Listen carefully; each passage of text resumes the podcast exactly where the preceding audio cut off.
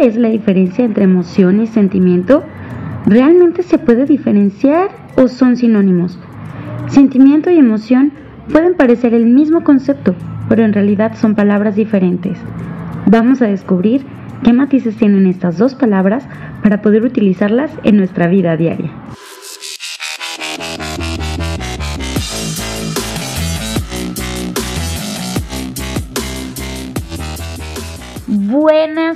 Tardes amigos brenonianos.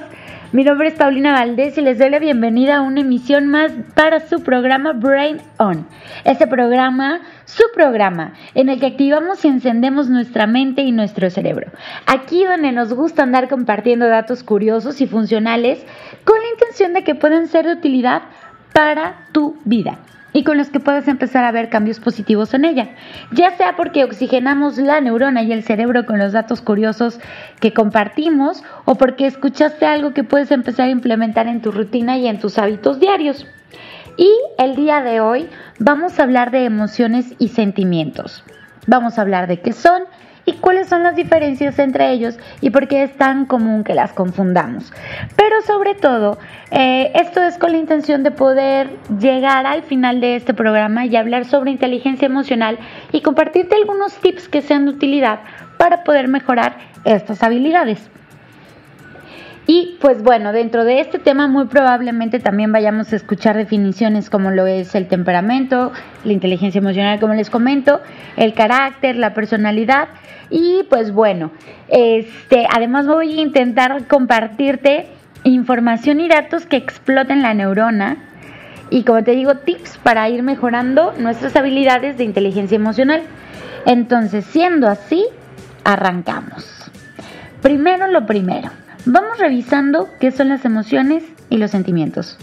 Las emociones son reacciones psicofisiológicas que ocurren de manera espontánea y automática. En cambio, los sentimientos son la interpretación que hacemos de esas emociones y se pueden regular mediante nuestros pensamientos.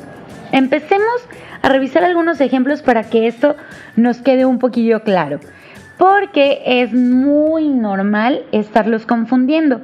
De hecho, en el área de la psicología o de la salud mental, comúnmente eh, se confunden para alguna, o sí, tienden a confundirse y en algunas ocasiones también se utilizan como sinónimos para poder explicar eh, o dar a entender qué es lo que cierto grupo o los pacientes están sintiendo. Es generalmente se utiliza como un sinónimo porque a pesar de que no son lo mismo, sí están muy, muy, muy entrelazados.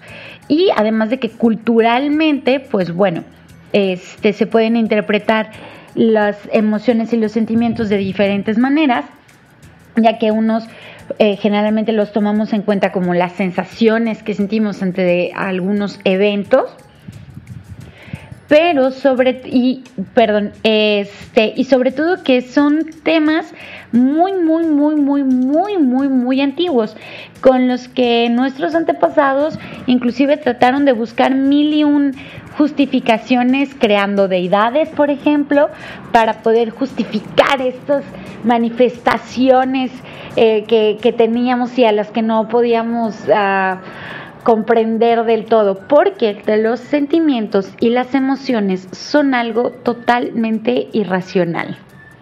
Muchas de ellas son primitivas, son viscerales y pues bueno, el ser humano eh, no le gusta sentir que no tiene el control de las cosas, entonces, pues bueno, esta costumbre de andarle nomenclaturando eh, con con figuras divinas, por ejemplo, para poder entenderlas. Y no es hasta el desarrollo más formal de las neurociencias que se empieza a hacer esta diferenciación eh, para que fuera más clara, inclusive para explicarla, pero sobre todo para entenderla una vez más y poder justificarla. Vamos adelantándonos y vamos a ver un ejemplo de emoción. Ah, por ejemplo, a Clara su pareja la acaba de dejar y ella pues se siente muy triste. Desde que se ha enterado por mensaje no ha podido dejar de llorar. Ante estas situaciones vamos a ver que tener una relación inconsciente, digo que va a tener una, Ok, no voy a decir que su relación fue inconsciente. Probablemente así fue, pero eso no es lo que nos importa. Lo que nos importa es que su reacción es inconsciente y automática y que no vamos a poder controlar esa emoción. Lo más lógico es que te vayas a sentir así si te ha dejado tu pareja y pues te sientes triste, ¿no? Todas estas reacciones se llaman emociones básicas que van a estar presentes minuto a minuto en nuestro cuerpo, tanto así que son inconscientes. Eh, y si, traspasamos este ejemplo al sentimiento, ya han pasado algunos días, Clara se siente triste y piensa que no va a encontrar a nadie más que le haga feliz. También piensa que se quedará sola. Esta misma tristeza ahora se convierte en un sentimiento que se prolonga en el tiempo y ha añadido pensamientos a la situación. Ahora, Clara es consciente de lo que pasa y ha hecho una interpretación sobre su tristeza. Eso ya es un sentimiento. Puede experimentar sentimientos de nostalgia, sentimientos de ansiedad, eh, sentimientos de desesperanza también, es este tema en el que eh, la emoción se prolonga y tiene una interpretación o se combina con un pensamiento eh, en, base a nuestra interpretación y la transformamos, como les repito, en un pensamiento. Ah, entonces me dices, a ver, Pau, ya me confundiste, qué rollo. Está bien fácil. Bueno, no es así como que en China me está guardo, pero no es tampoco. Les iba a decir neurociencias, pero la verdad es que sí lo es. Está más fácil. Las emociones son reacciones psicofisiológicas que tienen que ver con neurotransmisores y con hormonas. Este y con temas mucho más primitivos. Y los sentimientos son la interpretación que vamos a hacer de estas emociones y se pueden regular o en base a nuestros pensamientos. ¿Ok? Vamos adentrándonos un poquito más después de este ejemplo que según yo va a ser muy claro y que espero que no haya sido muy fumado. ¿En qué es entonces una emoción? Una emoción es una reacción compleja del cerebro ante un estímulo externo, algo que veo u oigo, o un estímulo interno, un pensamiento, un recuerdo, una imagen este, de algo que, recordé, este, que algo que está almacenado en mi memoria. Eh, esa reacción va a ser una emoción, como cuando... Y, ok, y la emoción viene del latín emovere, que quiere decir mover hacia o desde. En contra de lo que se piensa, las emociones son algo transitorio, no permanente, que nos saca de nuestro estado habitual y nos empuja a hacer una acción. ¿Ok? Por ejemplo, el estar emocionado no siempre estás emocionado, no duras emocionado durante 36 horas. Tienes episodios en los que te sientes muy emocionado. Cuando te acuerdas de, uy, mañana es la competencia, uy. O cuando dices, ah, no manches, al rato voy a ver a mi, a mi pareja, uy. O cuando dices, ah, no manches, voy a estrenar la nueva película, uy. A pesar de que estás contento y que se puede convertir en un sentimiento uh, de, de, mucha expectativa, de mucha alegría, este, sostenida, esa emoción, el estar emocionado, es algo momentáneo. Entonces, eso yo creo que nos puede ayudar para quedarnos más claros en ese tema. Las emociones son energía que se mueve a través de nuestro cuerpo y que solo se estanca si las reprimimos. Las emociones, por tanto, nos impulsan a, hacer una acción o a la acción. Son más intensas y duran menos tiempo que los sentimientos. Cuando sientes ira, este, cuando sientes la emoción de la ira, generalmente vas a, hacer algo. Contestar, pelear, ver feo. Eh, tiene una respuesta conductual inevitable. En cambio, los sentimientos sí tienen una mejor regulación.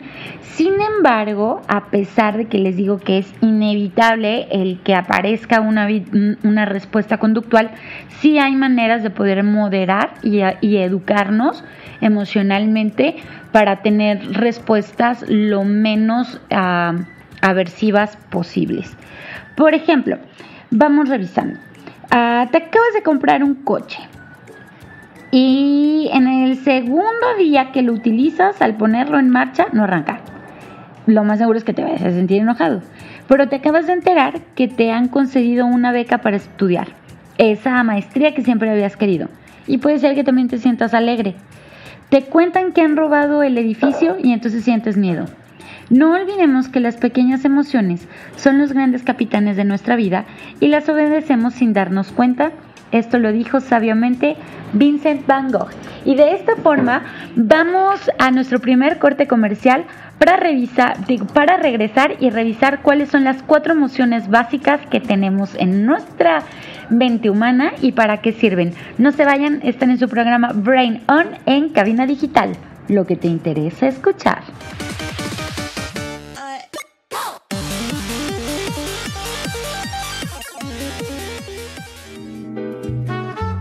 Estimados bibliófilos, yo soy Carla Valdovinos de su programa Raíces Culturales y me escuchan todos los jueves a las 12 pm por cabinadigital.com.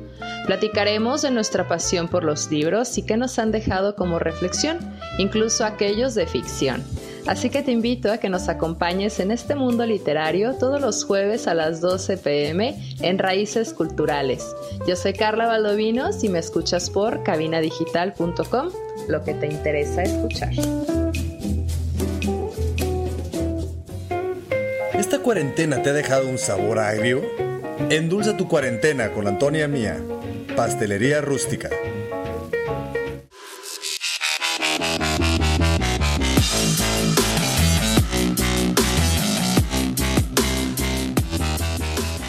listo, estamos de regreso en tu programa Brain On. Mi nombre es Paulina Valdés y el día de hoy estamos hablando sobre emociones y sentimientos. Revisábamos en el, en el bloque anterior que las, que las emociones van a ser reacciones psicofisiológicas que ocurren de una manera espontánea y automática y los sentimientos son la interpretación que hacemos de esas emociones y se regulan mediante nuestros pensamientos las emociones son tienen una, una, durabilidad corta, mientras que los sentimientos tienen la capacidad de prolongarse en periodos muy, muy largos. Esto es por la racionalización o la interpretación que hacemos de nuestras emociones. Este, les asignamos una carga emocional, no, les, les asignamos una, una carga intelectual. Este, las cargamos de situaciones eh, afectivas y por eso um, de repente se quedan un poquito más, más arraigadas. Y bueno, eh, quedamos que en este próximo bloque íbamos a platicar sobre las cuatro emociones básicas que tenemos en nuestra audiencia eh, humana y uh, sobre todo para ver para qué sirven. Las emociones, hay muchas, pero hay unas primarias o las que llamamos básicas que son la base de nuestro universo emocional. Las emociones básicas se dividen en cuatro grandes grupos, la tristeza, el enfado, el miedo y la alegría. Algunos dicen que son cinco, pero eh, la mayoría de las teorías concuerdan en que son cuatro. Entonces, ah, es la mezcla de estas, eh, de esta gama, podríamos decir, de, o más bien, es la mezcla de estos cuatro pilares emocionales los que nos brinda una gama de emociones un poco más complejas ah, de las que experimentamos en, en el día a día, pero generalmente todas parten de estas cuatro. Si viste la película Intensamente, la verdad es que este, este tema te va a sonar mucho o te va a de la mezcla de, de, de nuestras emociones y qué es lo que crean y, y ver que no todos tienen una carga eh, negativa o positiva o que no todos son agradables o desagradables. Vamos viendo para qué sirven cada una de ellas. La emoción de la tristeza sirve para aceptar la pérdida de una persona, de una situación o de una experiencia. También nos sirve para darnos un tiempo, un espacio hacia nosotros, un espacio para reflexionar. Si esta tristeza dura mucho tiempo, pasa a ser un sentimiento y entonces es cuando tenemos que preocuparnos y ocuparnos. Darnos permiso para estar tristes va a ser importante para poder elaborar los grandes o pequeños duelos que nos pone la vida adelante. La pérdida de un ser querido, un cambio de casa, un cambio de situación laboral, la ruptura de una relación, el abandono de los hijos de casa, en una intensidad menor la tristeza sí es adaptativa. Es cuando de repente ya es que dura mucho y nos limita en nuestra realización de, de nuestras actividades, donde hay que poner ojo y pues bueno, si es necesario buscar ayuda, hay que, hay que hacerlo. Porque, eh, pues bueno, pueden venir problemas de distimia, pueden venir eh, no son problemas, pueden venir situaciones de distimia, pueden venir situaciones de, de depresión o algunos otros tipos de sentimientos que pueden estar un poquito más escondidos. Con la tristeza, tú dices, oye, pero ¿cómo me identifico? Bueno, con la tristeza siempre estás echando de menos algo. Este. Y pues bueno, cuando estás triste, les, lo escondes o te escondes y quieres estar solo y generalmente no te apetece mucho hacer nada. Revisando el contraste, vamos viendo qué es la emoción de la alegría. La alegría sirve para facilitar el contacto con otra persona. Sirve también para compartir y expresar hacia afuera. Dentro de la alegría también podríamos encontrar la curiosidad y la ternura. ¿Qué pasa si nos enganchamos en nuestra alegría? Pues bueno, a veces se acaba convirtiendo en una falsa alegría, tema que hemos revisado ya en más de una ocasión aquí en Brainon. Y también puede ser una alegría fingida. Preguntas, eh, por ejemplo, eh, cuando contestas preguntas del tipo de ¿cómo estás? Bien, cuando en realidad no estás bien, ah, hace una represión de nuestras verdaderas emociones y permitirnos vivir otras emociones aparte de la alegría nos va a ayudar a tener un mayor abanico emocional y que cuando sea una emoción real la podemos identificar, la alegría, pues. Pero ¿cuántas veces no nos aferramos a nada más sentir este, esta sensación de regocijo y de bienestar? Pero tenemos que tener mucho cuidado entonces con el tema de la falsa alegría y permitirnos vivir otras emociones.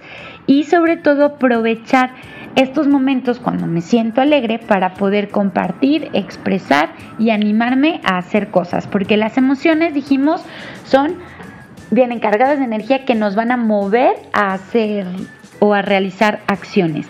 Cuando estás alegre, ríes, saltas, bailas, juegas, quieres compartir tu alegría con los demás. La alegría es contagiosa, es brillante y parpadea realmente hacia las demás personas. Vamos revisando nuestra siguiente emoción. Nuestra siguiente emoción es la emoción del enfado.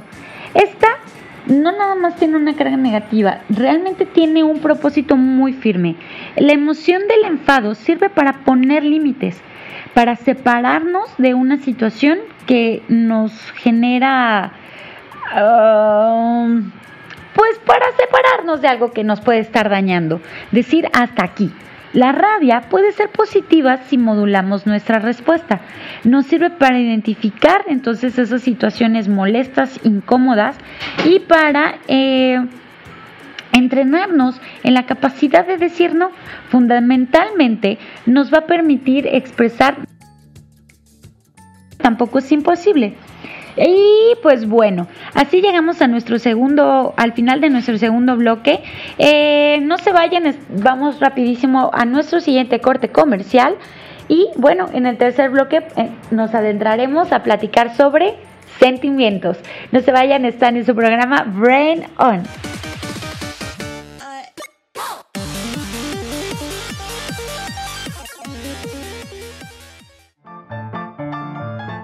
Hola, soy Robert García y yo soy Mano García. Los invitamos a escuchar Cine en Partituras, un espacio en donde hablamos del cine y su música. No te pierdas nuestros programas dedicados a directores de cine, compositores, tops y especiales, en donde daremos un recorrido a lo más destacado del séptimo arte. Si puede ser escrito o pensado, puede ser filmado. Escúchenos todos los miércoles a las 2 de la tarde y la repetición los viernes a las 3 en cabinadigital.com. Lo que te interesa escuchar.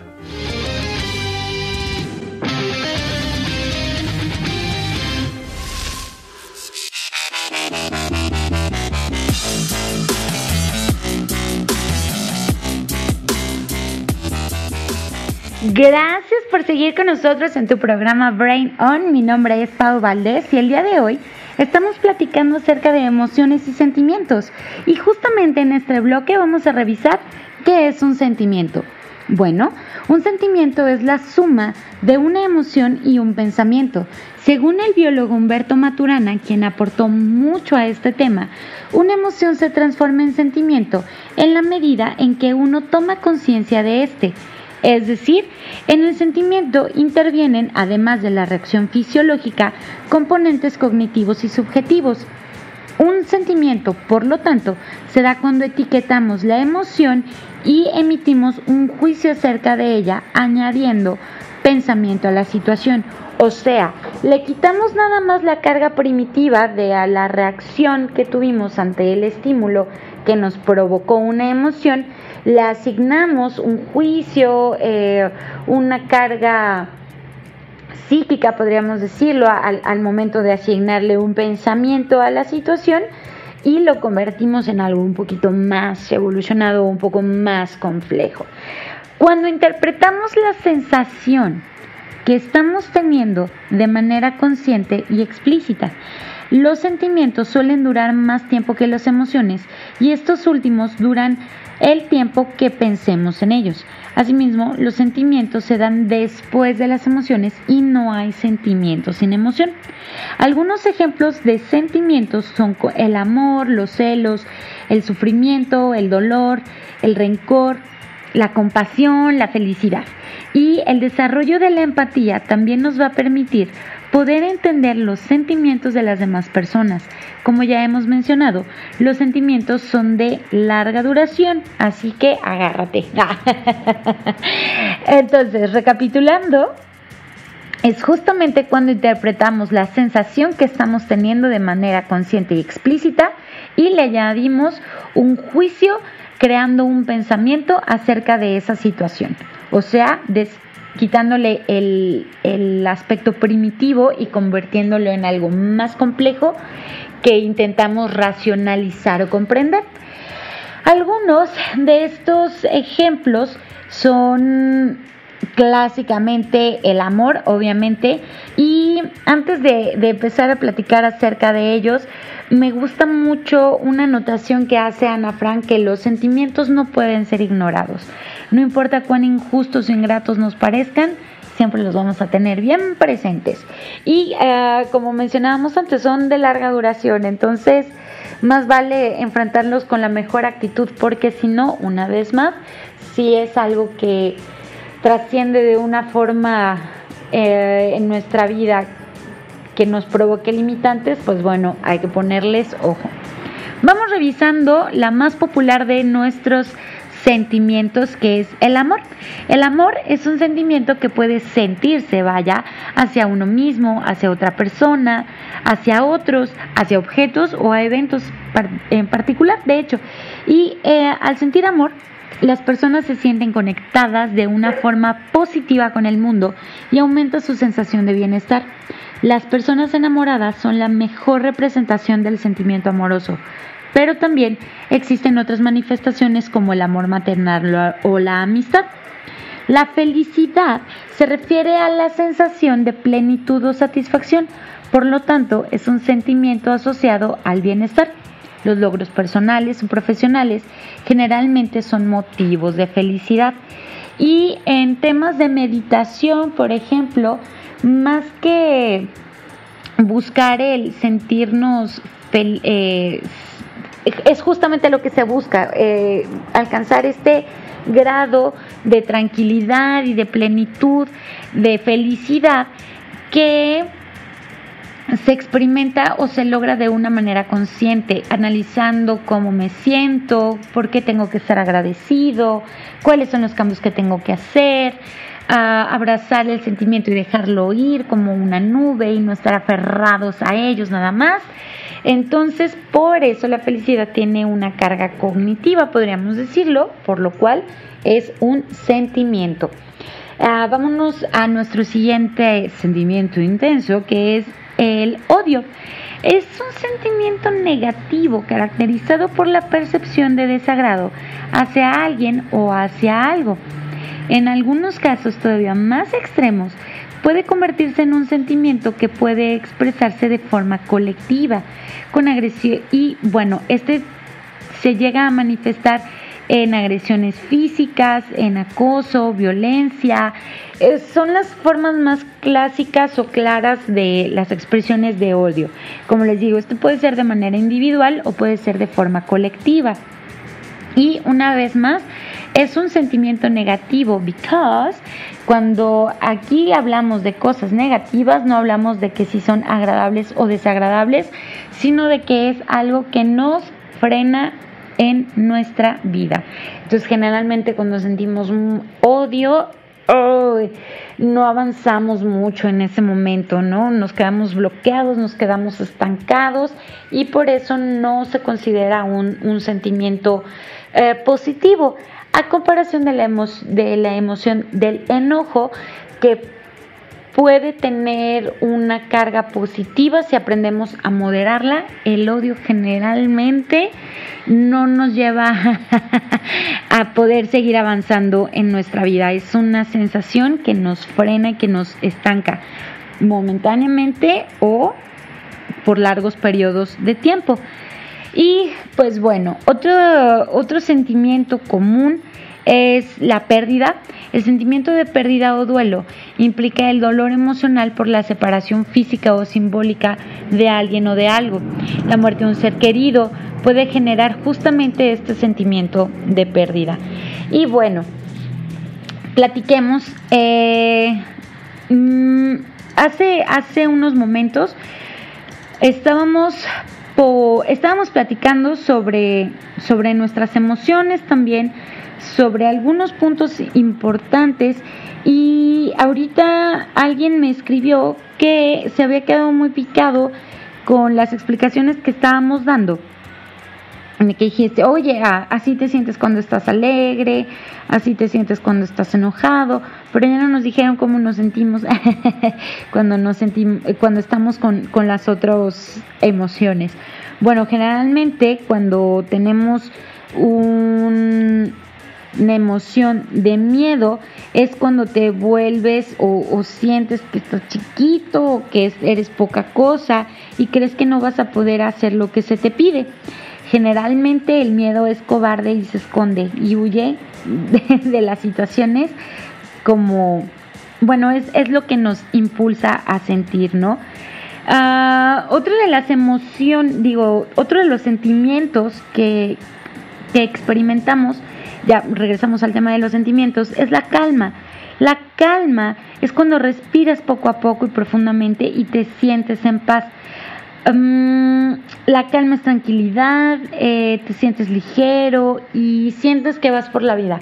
Pero a mí con esta explicación me significa más a una emoción que a un sentimiento. No sé ustedes, cómo vean. a ver, con lo que estuvimos platicando hasta ahorita, abro debate. ¿Ustedes qué creen que es el tema de la calma? ¿Un sentimiento o una emoción?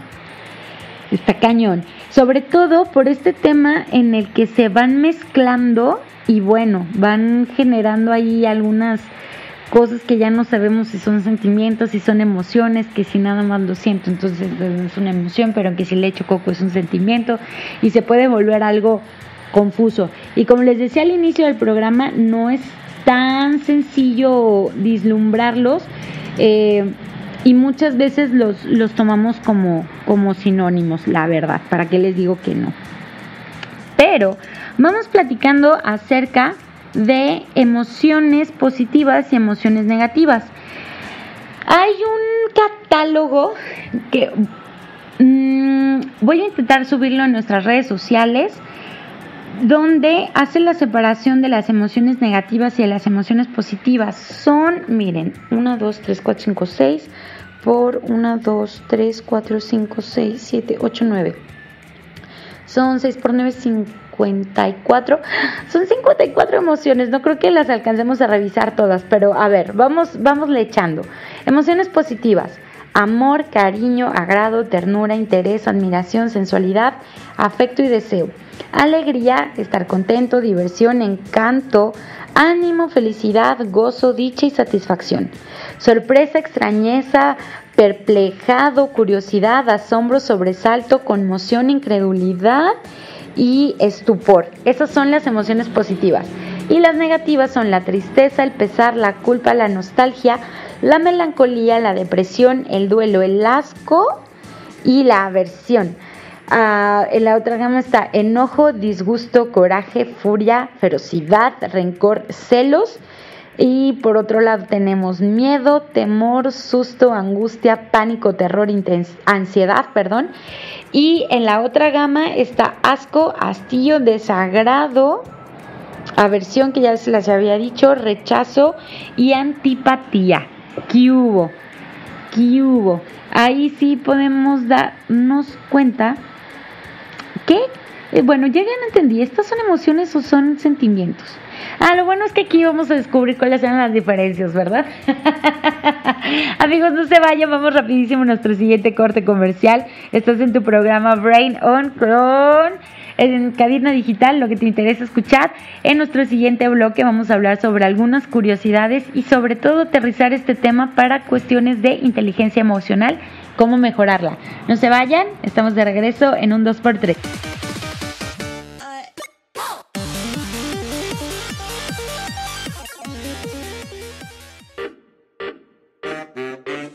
Onda amigos? ¿Cómo están? Yo soy el Pfeiffer de Cosmonautas. Y yo soy el Loya Aventuras. Los esperamos todos los miércoles a las 4.20 de la tarde. Así es, este es un programa de Pachecos para Pachecos. Espérate, queremos quitar los clichés y tabús. Es cierto, es cierto. Entonces es un programa para todos. Sí, porque aparte de darnos risa, tiene muchas propiedades medicinales. Y no tan medicinales, amigo. Así que ahí los esperamos en Cosmonautas. ¿A qué hora, mi Pfeiffer? Todos los miércoles a las 4.20. Y mientras tanto, prendan el galle por cabinadigital.com. Lo que te interesa escuchar. Güey, se me olvidó decir lo de cabina digital. No mames, somos los peores, güey. Chingado.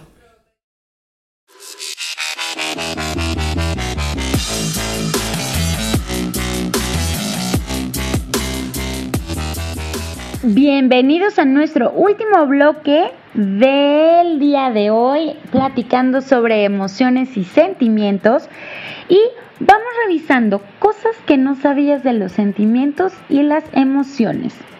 Bueno, la diferencia fundamental es que la emoción es totalmente básica, primitiva y unidireccional, en el sentido de que es algo que aparece automáticamente al presentarse un estímulo, mientras que Dato curioso número 2, el sentimiento incluye la capacidad de pensar y reflexionar de manera consciente sobre lo que se siente.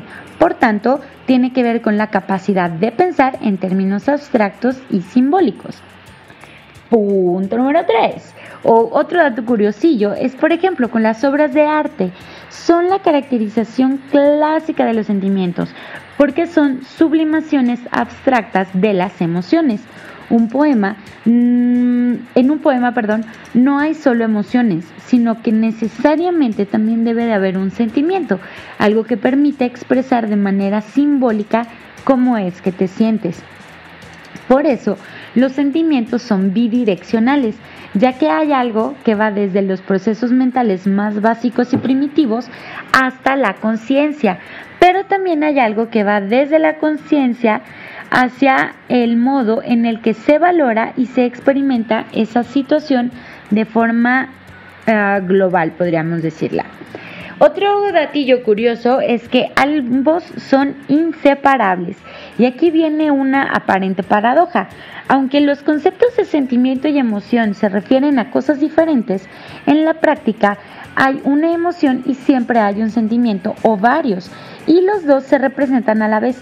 La palabra que utilizamos para separarlos conceptualmente solo existe en la teoría para poder permitirnos entender de un modo más preciso acerca de qué parte de la experiencia consciente estamos describiendo, la que nos emocionó o la que racionalizamos y la que estamos eh, sintiendo. Eh, del mismo modo, eh, es justamente ahí donde hay algunos genes que influyen en el modo en el que nos expresamos o en el que expresa, sí, en el que expresamos nuestras emociones y sentimientos pues, como les decimos, no pueden aventarse por separado, y menos en el ser humano consciente y podríamos decir sano. Por consiguiente, estos generalmente se, se solapan. La distinción entre ambos es más virtual y teórica que material. Por eso que la diferencia entre sentimiento y emoción solo se utiliza o solo resulta útil para ciertos casos, porque cada una de ellas podría explicarse podría explicar, perdón, diferentes procesos neurológicos que funcionan de manera paralela, pero no porque efectivamente podamos aislar un sentimiento o separarlo de una emoción con la que se está representando. Otro punto que a lo mejor no sabías o otro datillo curioso es que la diferencia entre estas dos palabras o estas dos las emociones y los sentimientos es algo que a menudo se que a menudo, perdón, produce mucha mucha confusión a la hora de entender cómo funciona la mente humana. Los conceptos de sentimiento y emoción pueden ser tan fácilmente confundidos, que de hecho, incluso dentro del mundo de la psicología, como les platicaba casi al inicio del programa, es frecuente que se utilicen como si fueran sinónimos. Y también existen diferentes teorías sobre la emoción, las cuales aportan explicaciones distintas acerca de cómo funciona nuestra faceta emocional y anímica, y desde la perspectiva de la neurociencia acerca de cómo trabajan algunas partes del cerebro encargadas de producir nuestras emociones que son directamente relacionadas con el sistema límbico. Otro dato curioso es que una emoción es un conjunto de respuestas neuroquímicas y hormonales que nos predisponen a reaccionar de cierta manera ante algunos estímulos, como la visión de una araña o algo interno como el recuerdo de los años de la infancia. Y otro datillo curioso que yo creo que tampoco tenías muy claro es que mientras que las emociones se contemplan entre 4 y 8 básicas, hay un catálogo de 450 sentimientos. A mí esa sí me impactó, pero ¿saben qué es lo que más saca? Que esos 450 los tenemos. Los vamos a postear en nuestras redes sociales para que los puedas revisar. 450, no manchen. A mí eso sí se me hace ha sido más un, reflejo muy claro de qué tan compleja puede llegar a ser la mente humana. Otro datillo curioso, déjenme les comparto, es el tema del el síndrome o del corazón roto sí existe eh, y, y sí es algo que, se siente, entonces por lo tanto también se va a mencionar en esta, en esta lista. Se le llama síndrome de Takotsubo. Tiene nombre en base a algo que pasa, tiene que ver con unas trampitas de, de cómo aprisionan a los pulpos y es una reacción fisiológica en la que se achica para poder entrar a algo, pero ya no tiene la capacidad de poder salir, generando una experiencia de, de estrés extremo. Y eso es muy similar a la sensación que sentimos en el pecho ante una pérdida o el fin de nuestra relación. El corazón se inflama y se debilita de forma repentina causando dolor físico y se trata de un, padecimiento real. Ah, pero no tenemos que sufrir porque esto tiene cura paliativa? Pues con Tylenol podemos salir adelante de este tema porque los, estos síntomas físicos desaparecen con el acetaminofén que nos va a ayudar a aliviar el dolor. Pero me dices, oye, pero ¿qué es lo que pasa? ¿Qué es lo que sentimos? ¿Por qué lo dices? ¿Por qué duele el corazón cuando te lo rompen? Pues bueno, cuando vives el rechazo, eh, tu sistema nervioso parasimpático manda una señal desde tu cerebro al corazón y el estómago y desencadena así una, una avalancha eh, que, que, puede terminar en desastre. Ojo, justamente son temas viscerales. Muchas personas, ok, no, no me voy a adentrar en eso, a lo mejor más adelante, pero ahorita no, porque si no nos vamos a confundir. ¿Cuáles son estos este, ¿Cuáles son estas señales? Bueno, tus vías respiratorias se contraen y se te dificulta respirar. Tu sistema digestivo se encoge y te produce una sensación de tener un agujero en el estómago, inclusive de querer vomitar. Y bueno, tu corazón se desacelera tan rápido que literalmente sientes que se está rompiendo. Eso es lo que pasa. Pero digo, lo bueno es que esto con Tylenol y 24 horas de sueño, salimos rapidísimo, sin problema en campeones. Y pues bueno equipo, aquí vamos a llegar a la parte eh, más emocionante de, de este episodio, que sería hablar sobre el tema de inteligencia emocional. Aquí lo primero sería identificar si estás pleno, si eh, tienes esta si experimentas día a día esta plenitud o bienestar que es sano para el ser humano o que anhelamos sentir, y bueno, esto nos vamos a ir con una gráfica muy simple y decir, ¿estamos en donde queremos estar? Sí, o nos sentimos como nos queremos sentir o experimentamos el bienestar que anhelamos experimentar, sí o no. Bueno, si dices sí, pues sigue siendo lo mismo. Y si dices no, hay que preguntarse, ¿quieres este bienestar? ¿Sí o no? Bueno, si dices que sí, entonces cambia algo. Pero y si dices que no, entonces sigue haciendo lo mismo. Así de simple. Pero si en este momento acabas de decir, ¿sabes qué, Paula? Es que sí, sí quiero cambiar algo. Pues bueno, justamente es aquí donde vamos a poder revisar el tema de la inteligencia emocional. La inteligencia emocional es la capacidad de escoger las medidas o las proporciones correctas en la que vamos a poder reaccionar a una situación en la búsqueda de una solución realmente efectiva y lo menos dañina posible. Las emociones y los sentimientos hacen la referencia a los fenómenos mentales de respuesta ante estos estímulos que generan de una forma u otra bienestar, o malestar y que nos inducen a la acción, pero en sí este va a ser el poder controlar esa reacción para que no nos perjudique.